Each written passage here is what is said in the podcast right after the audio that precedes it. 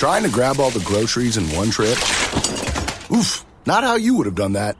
You know sometimes less is more. Like when you drive less and save with the USAA annual mileage discount. USAA, get a quote today.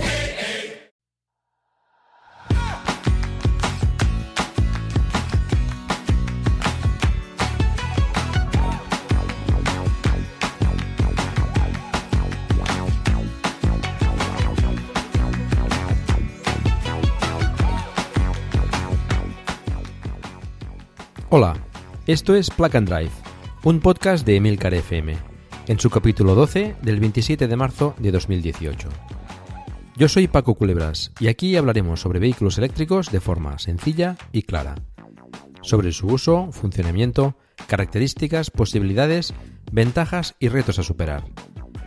También tendrás opinión, análisis, noticias, debates y entrevistas para mantenerte informado de todo lo que acontece en el mundo de la movilidad eléctrica y la automoción del futuro.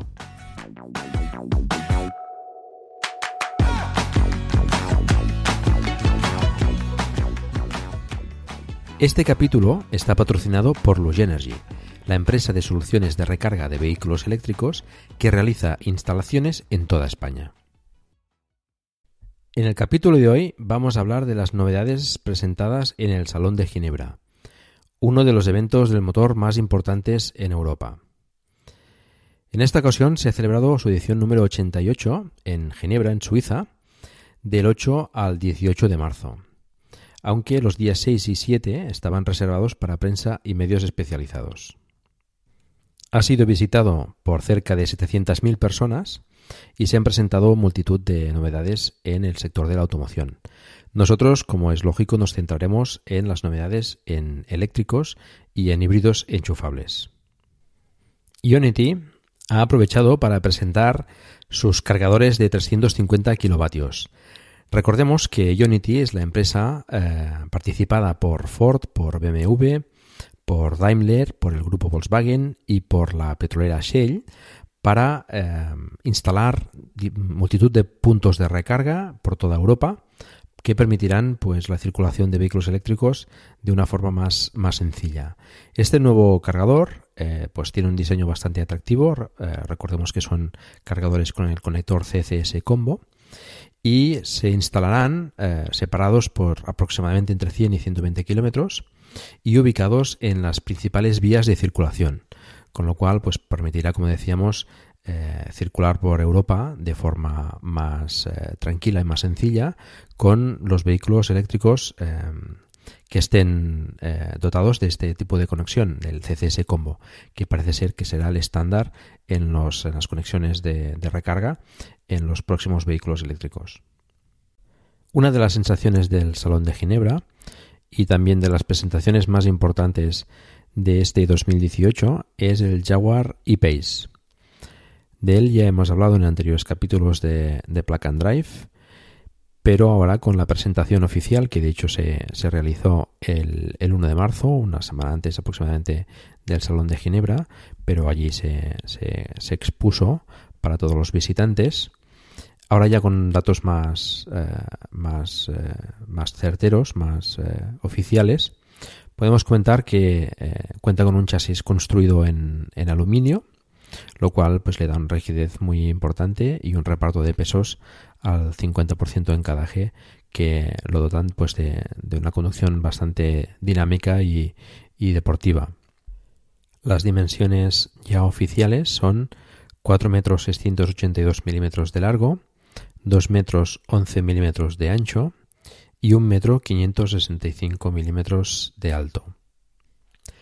Tiene un peso de 2.208 kilos y una capacidad de maletero de 656 litros detrás, 638 litros con la suspensión neumática activa y 27 litros en el pequeño maletero de delante en el capó, donde tradicionalmente iría el motor de un térmico.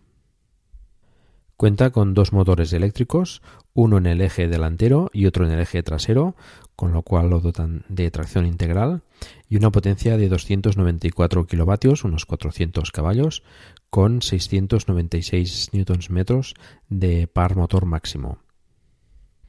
Alcanza una velocidad máxima de 200 km por hora y tiene una aceleración de 0 a 100 km por hora en 4,8 segundos. En la presentación, de hecho, hacen una comparación en un circuito con dos conductores profesionales y lo comparan con el eh, Tesla Model X, primero con el 75D, el Jaguar E-Pace pues vence al, Tesla y el conductor del Tesla eh, pide hacer la prueba con el P100D, a lo que le dicen que la diferencia de precio es demasiado grande y se, bueno, se, conforma con probar con, con el 100D al que el Jaguar también, también vence, tanto en, aceleración como en frenada. Aunque en mi opinión no son eh, coches comparables, son segmentos muy diferentes. El Model X es un coche más grande y más pesado, pero bueno, en todo caso, pues eh, el Jaguar eh, vence en aceleración y en frenada, como hemos dicho, al, Tesla Model X. Son ahora mismo los dos subs que hay en, en el mercado eléctricos, con lo cual, bueno, hasta cierto punto también tiene sentido compararlos. El e cuenta con una batería de 90 kWh ubicada como es costumbre en el suelo del, coche y que además le dota pues, con un centro de gravedad bastante bajo. Esta batería tiene una autonomía de 480 km en ciclo WLTP, lo cual está bastante bien.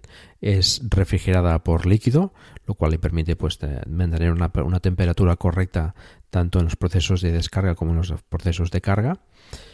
Y, por cierto, la carga eh, está, pues como ya sabíamos, eh, dotada de un conector CCS combo. Tiene una potencia de carga de 7, 7 kilovatios en corriente continua, es decir, para cargar en, carga doméstica es hasta 7 kilovatios y en carga continua con el CCS Combo en cargadores públicos puede llegar hasta los 100 kilovatios. Jaguar eh, comenta que puede llegar, puede cargar al 80% de la batería en unos 45 minutos. El coeficiente aerodinámico es de 0,29, lo cual está bastante bien para ser un sub, y cuenta con láminas en la parrilla delantera que se abren y cierran para mejorar la aerodinámica. Algunas de las características que dispone el Jaguar E-Pace son, por ejemplo, las actualizaciones OTA over the air, es decir, de forma remota, al igual que los Tesla, lo cual permitirá al coche recibir actualizaciones del software y del comportamiento para ir mejorando con el, con el tiempo. También eh, presenta las manetas de las puertas eh, enrasadas con la carrocería, al igual que los Tesla, como ya habíamos comentado. El interior es de un diseño bastante atractivo, con unos acabados como nos tiene acostumbrados la marca británica, pues acabados de, bastante calidad. Cuenta con lo que Jaguar denomina el sistema Touch Pro Duo, que fue estrenado en el Ranch Rover Velar y que consta de dos pantallas, una la clásica detrás del volante y otra pantalla central. Los mandos de la calefacción también son en forma de pantalla y tiene la posibilidad de equipar un HUD en el parabrisas. HUD, recordemos, es eh, Head Up Display, es una tecnología que proyecta información en el parabrisas de forma que no tengamos que apartar la vista de la carretera y que pues proyecta allí parte de la información que, se presenta normalmente en la pantalla que estaría detrás del volante. El sistema de navegación del IPACE es bastante completo y tiene en cuenta la orografía del terreno para calcular la autonomía, considerando los momentos de, de mayor consumo en los ascensos, en las subidas, y de la recarga de la batería en, en los descensos además del estilo de conducción del conductor que haya aprendido el sistema por inteligencia artificial en anteriores recorridos. El cambio de marchas, como nota curiosa, ya lo comentamos la última vez, es eh, con un botón en vez de la clásica palanca que suelen tener los eh, vehículos con, cambio automático. Bueno, es una forma diferente de hacerlo y bueno, veremos qué, qué tal funciona. El e cuenta con integración con Amazon Alexa de forma que podemos consultar con el asistente el estado del coche, el nivel de la batería, la recarga y bueno, diferentes opciones. A nivel de seguridad incorpora pues los últimos avances, eh, sistema de frenada automática de emergencia, monitor del estado del conductor, em, reconocimiento de señales de tráfico, programador de velocidad activo, asistente de mantenimiento de carril, cámara trasera, por supuesto, y ayuda al aparcamiento. El ePace parte de un precio de 79.100 euros en España de la versión S y bueno, puede llegar hasta los 103.500 de la versión First Edition. En la web de, Jaguar podéis configurar y podéis eh, quitar y poner multitud de opciones y bueno, dependiendo de, las características y de las funcionalidades del vehículo, pues bueno, tenéis diferentes versiones, la S, como he comentado, de 79.100 euros, la SE de 87.100 euros y la HSE de 93.200 euros. Y después está la, la, First Edition, como, como, he comentado antes, de 103.500 euros. Bueno, el e-Pace me parece un, un coche bastante interesante, es muy atractivo, el diseño es muy, muy acertado. Eh, es una especie de, mezcla entre sub y berlina. Eh, esos metros, 4 eh, metros 6, pues tiene un tamaño bastante correcto, ni demasiado grande ni demasiado pequeño. Em, el precio, pues, es un poco elevado. Mm, bueno, tenemos que considerar también que es un Jaguar y es un Jaguar eléctrico, pero bueno, aún así, pues es un precio bastante elevado que yo creo que puede frenar un poco las ventas. Incorpora las últimas tecnologías, viene bastante bien equipado en este sentido. Las prestaciones son también muy buenas, tanto a nivel de, del motor como en la autonomía. Pues los 480 km en ciclo WLTP son, son considerables. Y eh, el hecho de tener pues cargador CCS combo pues también le permitirá eh, disfrutar de estas redes de cargadores que, que parece que se están implantando en Europa y los 100 kilovatios de, potencia de carga pues también son, son un buen eh, aliciente para, poder viajar a la espera de que, de que existan estos, eh, estos cargadores. Y seguimos con el Hyundai Kona, otro de los protagonistas del Salón de Ginebra. Es un subcompacto em, con unas medidas de 4 metros 165 milímetros de largo, 1 metro 800 milímetros de ancho y 1 metro 550 milímetros de alto. Vuelvo a repetir que es un subcompacto, tiene unas medidas más contenidas, son 4 metros eh, y 165 milímetros, es un poquito más largo que el Zoe, por lo tanto, bueno, tener en cuenta que aunque en las fotos aparezca más grande, es un, es un coche pues de un tamaño contenido. El maletero tiene una capacidad de 377 litros. Se presenta con dos baterías diferentes, una de 39,2 kWh con una autonomía de 300 km en ciclo WLTP, otra batería de 64 kWh con una autonomía de 480 km en ciclo WLTP y ambas refrigeradas por líquido, lo cual pues es muy interesante, sobre todo para climas eh, fríos o climas muy cálidos. El Kona lo encontraremos con dos motores diferentes dependiendo de la batería. el modelo con batería de 39,2 kWh tiene un motor de 99 kW, unos 135 caballos. Y eh, la versión de 64 kWh monta un motor de 150 kW, unos 204 caballos que eh, esta precisamente acelera de 0 a 100 km por hora en 7,6 segundos. Ambas tienen un par motor de 395 Nm y una velocidad máxima de 167 km por hora. La carga se efectúa con conector CCS combo con una potencia de 7,2 kW como máximo en corriente alterna y de 100 kW con corriente continua. Es capaz de cargar la batería al 80% en 54 minutos. El Kona es un vehículo bastante equipado, incorpora como elementos de seguridad, por ejemplo, control inteligente de velocidad con frenada automática en caso de colisión, avisador de colisión por ángulo muerto, asistente de cambio involuntario de carril, detector de fatiga del conductor, reconocimiento inteligente de señales de límite de velocidad o asistente de mantenimiento de carril. Respecto al interior, incorpora un cuadro de instrumentos con dos pantallas, eh, un velocímetro de 7 pulgadas detrás del volante, otra central de 7 u 8 pulgadas según el equipamiento, que es compatible con Android Auto y Apple CarPlay y también incorpora un HUD, un Head-Up Display. El sistema de sonido premium está desarrollado por Krell, tiene también carga inalámbrica de smartphone y el cambio de marchas es eh, por botones también, al igual que el Jaguar E-Pace. Parece que está esto creando tendencia.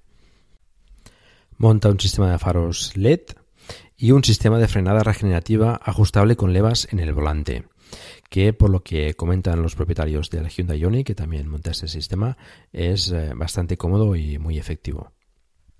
Los precios, que son todavía orientativos y hay que cogerlos un poco con cautela, parten de eh, 35.000 euros antes de ayudas para la versión de 39 kilovatios hora y de 40.000 euros para la versión de 64 kilovatios hora.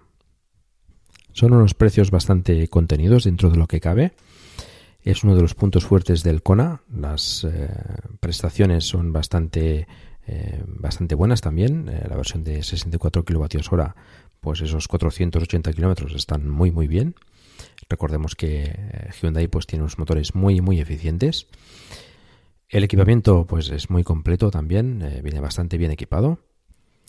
Tenemos que tener en cuenta también que el tamaño pues es el que es, son 4 metros y poco, pues eh, bueno, puede ser adecuado para, para mucha gente y para otra pues quedarse un poco corto, depende de las necesidades de cada uno. Bueno, un coche a tener en cuenta, unas prestaciones interesantes, una muy buena autonomía, eh, con un consumo bastante ajustado, muy bien equipado, eh, un precio contenido dentro de lo que cabe para ser eléctrico y que creo que gozará de muy buenas ventas. Permitidme un momento para hablar de Luge Energy, el patrocinador de este capítulo, que es también el primer patrocinador de Plug Drive. Luge Energy es una empresa con sede en Valencia que responde a dos preguntas qué quieres recargar y dónde quieres recargar. Porque no solo ofrecen la solución de recarga más adecuada para tu hogar o negocio, sino que además te la instalan en cualquier punto de la península, Baleares y Canarias. En Luge Energy quieren fomentar el vehículo eléctrico y su objetivo es que el punto de recarga no suponga un impedimento para la adquisición de vehículos eléctricos. Pero dejadme que le ceda la palabra a uno de sus clientes, Emilcar, el director de nuestra red. Gracias, Paco.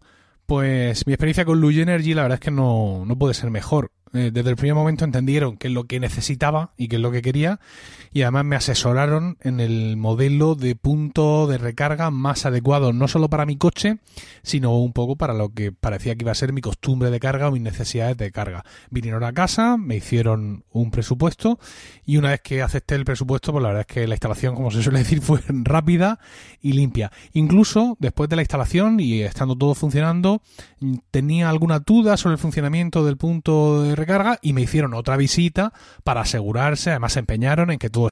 Cuando el tráfico te sube la presión, nada mejor que una buena canción. Cuando las noticias ocupen tu atención, enfócate en lo que te alegra el corazón. Y cuando te sientas mal, un buen médico te ayuda a sanar.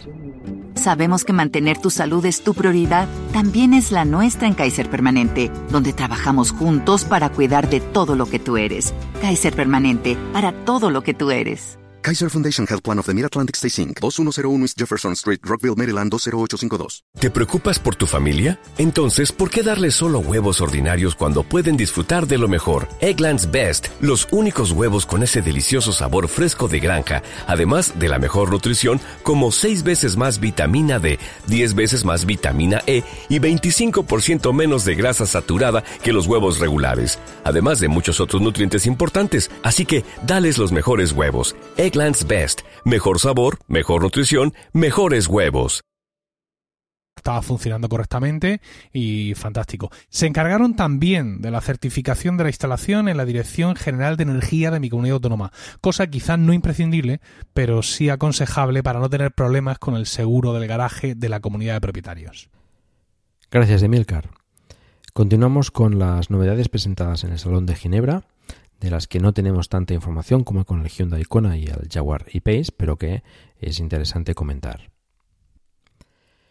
LVCHI Venere es la primera limusina eléctrica del fabricante chino LVCHI que cuenta con hasta 750 kilovatios, unos 1006 caballos y 1540 Nm de par motor. Monta cuatro motores eléctricos, una batería de 100 kWh y una autonomía de 652 km. Se espera su producción a partir de 2019. La marca coreana Sangyong eh, ha presentado el concepto de su primer eh, sub eléctrico. Tiene unas dimensiones de 4 metros 46 centímetros de largo, 1 metro 87 centímetros de ancho y 1 metro 63 centímetros de alto. Monta un motor de 140 kilovatios, unos 187 caballos, y una batería de 61,5 kilovatios hora, que proporciona una autonomía de 450 kilómetros en ciclo NETC. Consta de nivel 2 de conducción autónoma y será ampliable a nivel 3 de conducción autónoma. Nissan, por su parte, tenía expuesto el Nissan, el nuevo Nissan Leaf, del que ya conocemos todos los detalles y ya hemos comentado en Plug and Drive. Y eh, también ha anunciado la, electrificación gradual de todo su sub.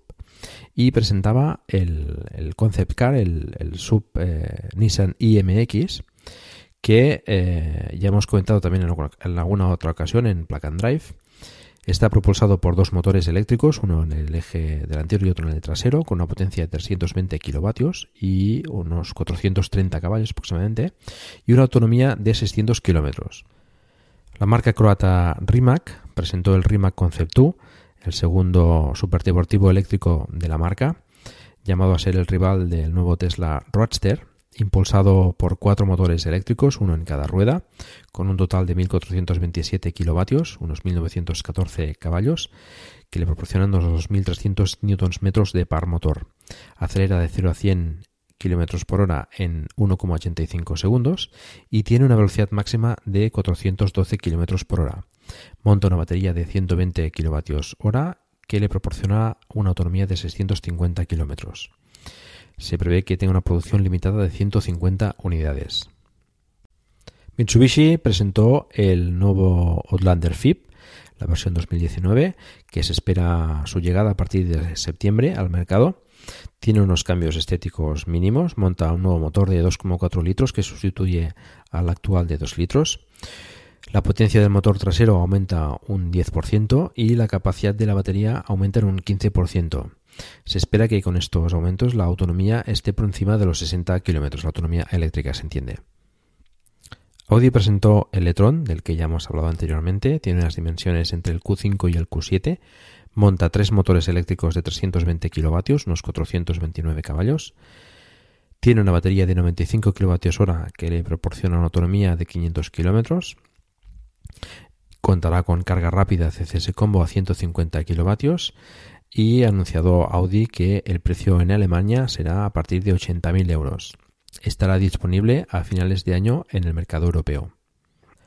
Volkswagen presentó el concept car ID Vision eh, con Zetas. Es una berlina de 5,16 metros de longitud, bastante grande.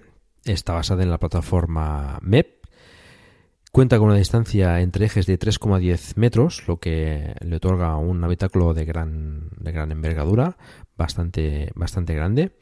No tiene pilar B y las puertas se abren de forma opuesta, con lo cual pues el acceso al, vehículo es bastante cómodo.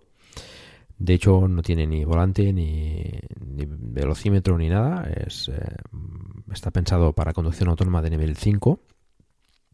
Tiene un maletero de 565 litros Montará dos motores de 225 kilovatios, unos 300 caballos, con una batería de 111 kilovatios hora, unos 664 kilómetros de autonomía que le proporcionará, y eh, una velocidad máxima de 180 kilómetros por hora. La aceleración de 0 a 100 será de 6,3 segundos y, como hemos comentado, pues contará con conducción autónoma de nivel 5, es decir, la máxima, la máxima eh, máximo nivel de conducción autónoma y se espera su llegada en 2022. Bentley, la marca de lujo del grupo Volkswagen, eh, presenta el Bentley Benyaga en su versión híbrida enchufable, del que no proporciona demasiada información, pero que se sabe eh, contará con 50 kilómetros de autonomía en, conducción eléctrica en el ciclo NETC.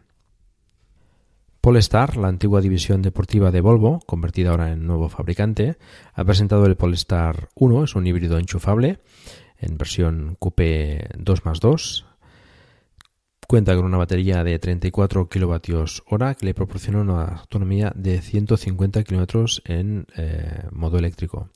Tiene una potencia total de 600 caballos y se espera que sea seguido por dos modelos 100% eléctricos de la marca en, un futuro próximo. Porsche ha presentado el Mission E Cross Turismo. Es un Coupe Cross Utility Vehicle, es una mezcla entre berlina y sub. Tiene una longitud de 4,95 metros, tracción a las cuatro ruedas, con dos motores eh, eléctricos situados entre los ejes de unos 440 kilovatios, unos 600 caballos, y que acelera de 0 a 100 en 3,5 segundos. Este, este, vehículo cuenta con una arquitectura eléctrica de 800 voltios, según Porsche, que permite aligerar los vehículos y recargarlos a una velocidad superior a los actuales. Renault ha presentado un nuevo motor para el Renault Zoe, el R110, de 80 kilovatios, unos 110 caballos, que representa unos 12 kilovatios adicionales al motor anterior. Em, actualiza también el par motor con 225 newtons metro.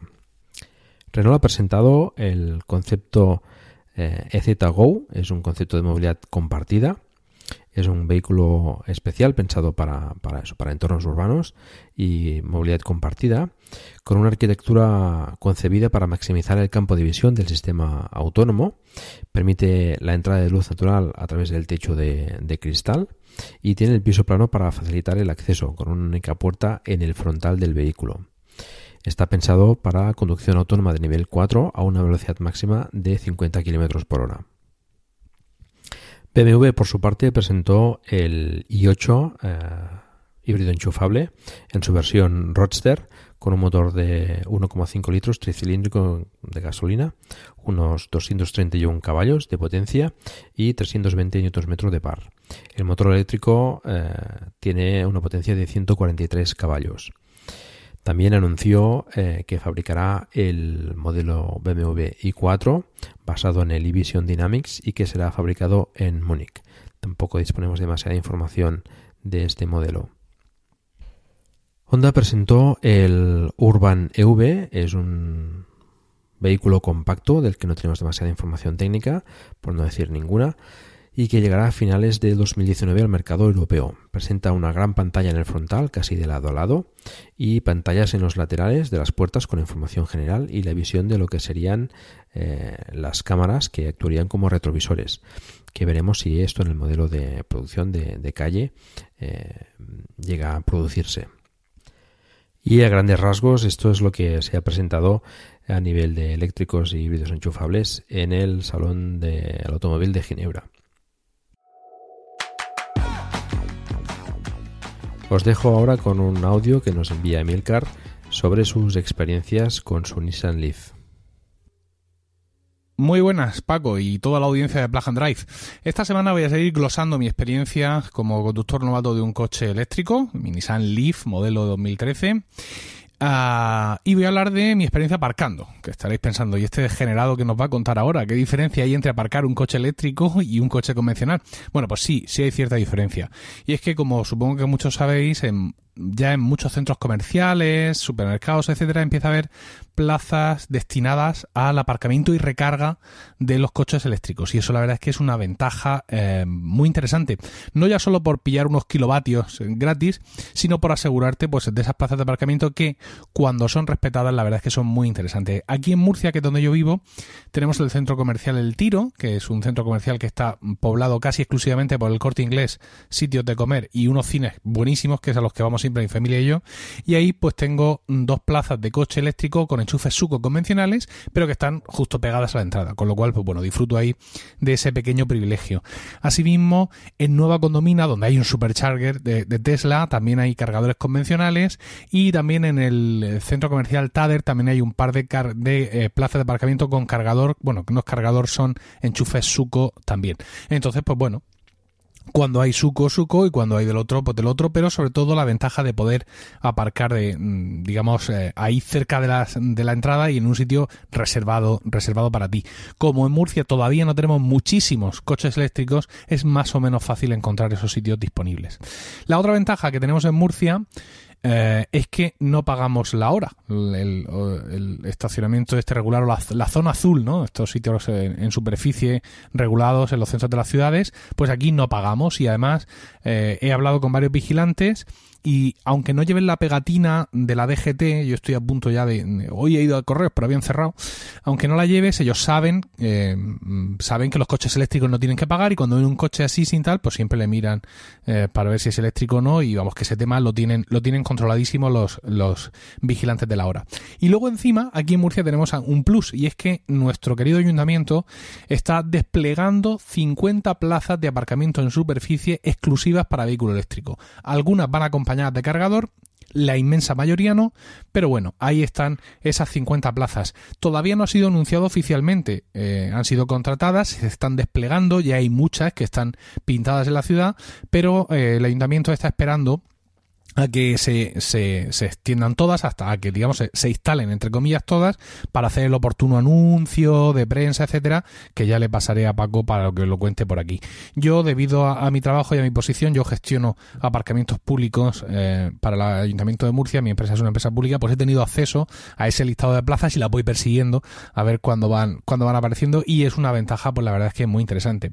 Por, yo os estoy grabando esto sábado y, por ejemplo, esta mañana he salido a hacer mandados con la familia. Eh, no he podido aparcar en una plaza que me venía muy bien porque había un coche térmico, vamos a llamarlo, cosa que he puesto en conocimiento de la policía. Lo que pasa es que como hoy era un día un poco raro en Murcia, con mucho viento, muchas intervenciones de bomberos, etcétera, pues lo último que estaban pensando los policías locales eran en los coches eh, térmicos aparcados en plazas de eléctrico. Pero bueno, había otras dos un poquito más adelante que las he podido ocupar. De ahí, de ahí me he ido a la plaza única plaza para coche eléctrico con cargador que hay justo en la puerta del Ayuntamiento de Murcia y de ahí me he ido a ocupar otra plaza para coche eléctrico que en este caso está es una de las tres que hay en la plaza circular. Hay una en un extremo con un cargador que todavía no funciona y otras dos en otro de los extremos. Es decir, que he ido de oca en oca y tiro porque me toca y la verdad es que ha resultado eh, muy, muy interesante. Aquí en Murcia están muy concienciados con ese tema. Como veis, el ayuntamiento está haciendo eh, bastantes esfuerzos y más que va a hacer, algunos, en algunos de ellos voy a estar yo involucrado, pero eh, son ya muchas las ciudades en las que no se paga la hora o centros comerciales, supermercados y otros establecimientos disponen de esas plazas, con lo cual, pues mira, es un aliciente más para eh, pasarse a lo eléctrico. Y esa ha sido mi experiencia. No sé cuál es la vuestra, no sé cuál es la de Paco en concreto, aparcando su coche eléctrico, pero esto es lo que yo tenía que contaros en el capítulo de esta semana de Plug and Drive. Gracias, Emilcar, por explicarnos tu experiencia. La mía es eh, muy parecida. Aquí en Girona tenemos tres cargadores, hay dos rápidos instalados eh, recientemente, los típicos tríos con carga en continua a 50 kilovatios y en alterna 43. Están ubicados en, los puntos eh, exteriores de la ciudad, en la periferia, de forma que pues que facilita la carga en, para viajes y, y, bueno, es básicamente usado por, por gente que, que viene a o pasa por Gerona más bien, ¿no? Los de los de aquí pues lo cargamos en casa como es habitual o tenemos un punto de recarga lenta en, un, en, la Plaza Cataluña, que es, la, es un sitio muy céntrico. Son, son dos plazas para, la carga del, del, vehículo eléctrico y que, bueno, pues seguramente quizás haya más, eh, vehículos eléctricos aquí y, eh, bueno, hay bastantes posibilidades de encontrarse la vacía, pero también suele haber algunos vehículos eléctricos muchas veces, dado también pues lo que te comentaba de que eh, es, una, es una plaza ubicada en un sitio muy céntrico con, con calles peatonales eh, muy cerca y que bueno pues no hay mucho aparcamiento. Por suerte em, el aparcamiento en la zona azul, en lo que llamáis ahora en otras ciudades, pues es gratuito para los coches eléctricos en Girona desde no hace demasiado tiempo y eso facilita pues la, el aparcamiento para hacer pues recados eh, etcétera lo cual pues bueno viene muy bien porque eh, facilita pues eh, eso el aparcamiento en, en, zonas que normalmente suelen suelen haber pocos pocos sitios.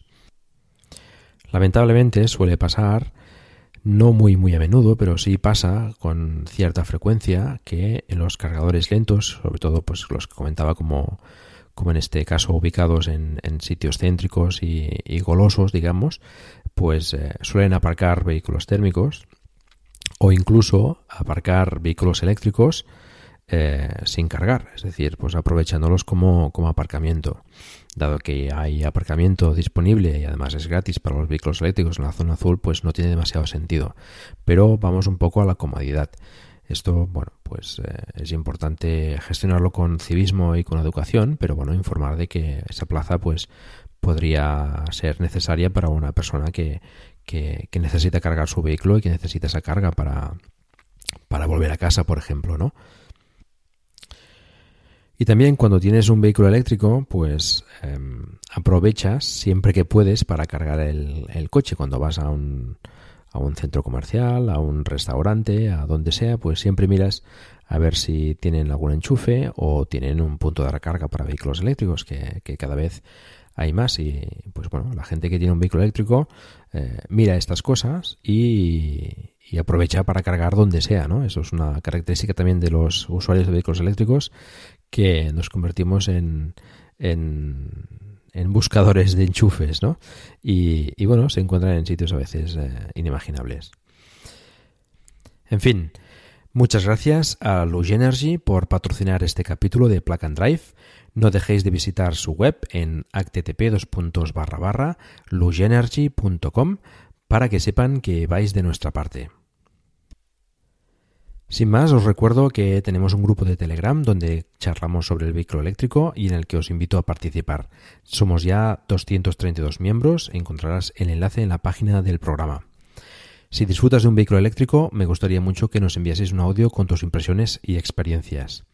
Y esto es todo. Muchas gracias por el tiempo que habéis dedicado a escucharme. Os recuerdo que hagáis difusión del vehículo eléctrico en la medida de vuestras posibilidades, por ejemplo recomendando este podcast o haciendo una reseña en iTunes. Espero también vuestros comentarios en emilcar.fm barra plug and drive, donde también podréis encontrar los medios de contacto conmigo y conocer los otros podcasts de la red. Un saludo y hasta pronto.